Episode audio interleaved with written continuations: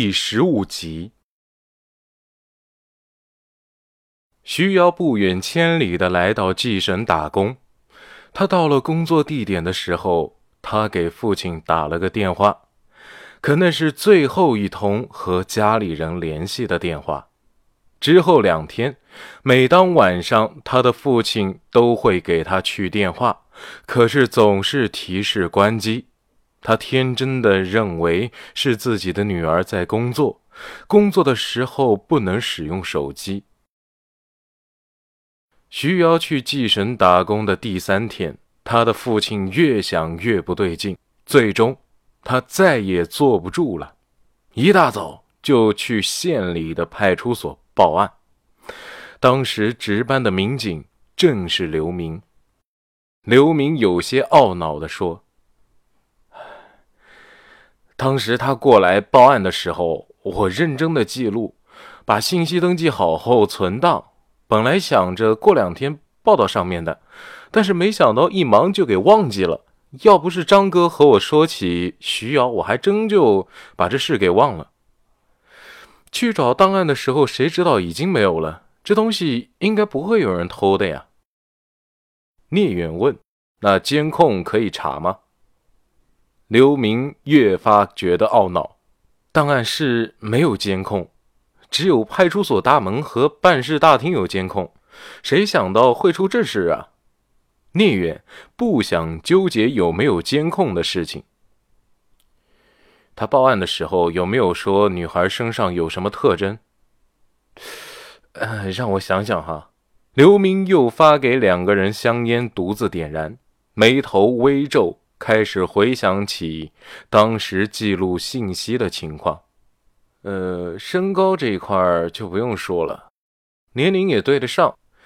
还有就是他女儿腹部靠近肚脐眼的地方有一颗豌豆大小的痣。聂远再次确认：“你确定吗？”被聂远这么一问呢，刘明有些怀疑自己到底说的是对还是错的。不过思前想后，应该没什么问题。确定。聂远打电话给方志国，确认跳楼女孩的腹部靠近肚脐眼的位置是否有豌豆大小的痣。对面先是把电话挂了，三分钟后就又回过来。方志国的声音有些急切：“刚才让法医去确认了一下。”跳楼女孩的腹部靠近肚脐眼的位置上，确实有一颗豌豆大小的痣。怎么了，聂远？你找到了女孩的家长了？呃，等一下，方厅长。聂远堵住了话筒。呃，最近可以做 DNA 匹配的地方在哪儿？刘明脱口而出：“我们这边刑侦分队可以做。”聂远思索了一下，说：“方厅长，为了确认无误，这边麻烦您给金堂县刑侦分队发一份协查通告，再把女孩的 DNA 图谱发过来一份进行对比。”方志国几乎没有犹豫，就同意了聂远的要求。“好的，我这边就安排。”张亮指着门外神情恍惚的中年男人。我觉得吧，应该是他了吧。聂远一个头三个大，看着门外的中年男人。哎，你是不搞刑侦的，你不懂，一切都得讲证据，以数据说话。DNA 匹配时间也不长，就是不知道等 DNA 匹配结果确认无误后，我们该怎么和他说？他家还有什么人在啊？刘明想了一下。呃，他家还有卧床不起的老婆，还有一个上初二的儿子。完了，这两个字瞬间浮现在了聂远的脑海里。这样的家庭还可以接受住这样沉重的打击吗？不能。两个字在聂远自己问自己的时候，突然从脑子里蹦出来。这种情况的处置，自己还没有经历过呀。张亮看着聂远，这是个考验吧？外面似乎对中年男人的教育要结束了。刘明走出了接待室，一会先不要走，让他在这儿等我们一会儿。接待室外的民警异口同声：“好的。”方厅长把协查通告和图谱都发给我邮箱了。聂远把烟蒂扔入了一次性水杯。我们一会儿就带他去分队做鉴定吧。派出所大院内，刘明对张亮说：“坐我车去吧，你的车就别开了。”啊，行吧。四个人进了警车，聂远坐在副驾驶，其他两人坐在后面。中年男人迷茫的四下张望，他含糊的说：“那个女孩一定是我家徐瑶。”刘明有些生气的吼道：“我都和你说多少遍了，她不是徐瑶，我确认过了。”男人说：“那你为什么不让我看她的脸？”“嘿，别人凭什么就让你看她的脸啊？”刘明一句话把男人嘴巴堵得死死的。需要。到底在哪儿啊？男人躺在后排，双眼无神，他看着窗外。你们要带我去哪儿啊？刘明的语气稍微缓和了一些，带你去一个地方做一下 DNA 鉴定。男人坐直了身子，DNA 鉴定做什么呀？刘明说：“到了就知道了。”金堂县刑侦分队，聂远把协查通告给了分队队长，很快就安排了技术人员采集中年男人的口腔黏膜，进行 DNA 鉴定。三个小时对于聂远来说是个无比漫长的等待。鉴定结果出来后，他捏着那张纸一筹莫展。DNA 鉴定结果显示，血缘关系为百分之九十九。也就是说，跳楼女孩的父亲找到了，但是中年男人现在精神出现了问题，现在该如何是好呢？最后，经过三个人的协商，决定先把中年男人送回家，看看家里是否有其他亲人可以进行说明。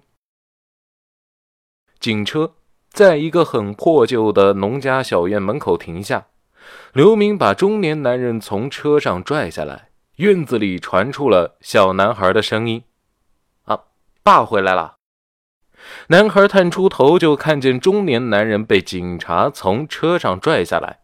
这个警察他太熟悉不过了，已经把他爸爸送回家很多次了。男孩走过来：“哦，刘叔叔，真是麻烦你了。”刘明说：“我今天……”哎，想到里面坐坐，可以吗？啊，好啊。男孩把中年男人拽进了院子，其他人也跟着进去。这是一个破旧的院子，看起来有很久没有人打理了。院子里的桌上摆着两个碗儿，碗里米粒少得可怜，只能看见清汤。已经是二零一九年了，居然还有这种贫困的家庭。这种氛围看得聂远越发不想把徐瑶的死告诉他的家人。张亮抚摸着男孩的脑袋，用方言说：“你叫什么名字？”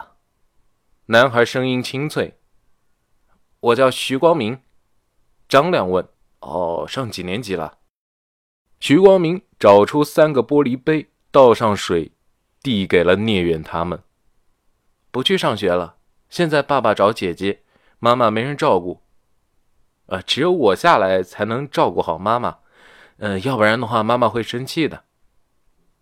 聂远四下观察，他走进了一间屋子，正打算进屋，却被徐光明拉出来。我我妈在里面睡觉呢，别打扰她。呃，她能睡着就已经很不容易了。哦，好吧。聂远把刘明叫到一边。哎刘明，请你帮我个忙，你帮我买点零食啊什么的。呃，再准备，再准备一点钱给我。呃，一会儿的话，我这边转账给你。刘明看向了徐光明，点了点头。呃，那有多少现金啊？这个数吧。聂远伸出了剪刀。刘明会意。哦哦，那我去了哈，一会儿回来。徐光明看着留下来的两个人问：“你们都是和刘叔叔是同事吗？”聂远坐下，看着徐光明：“算是吧。呃，我们都是警察。呃，你们现在是打算吃晚饭吗？啊，你们先吃饭。一会儿的话，还有事要跟你爸爸聊聊。你想和我说什么呀？”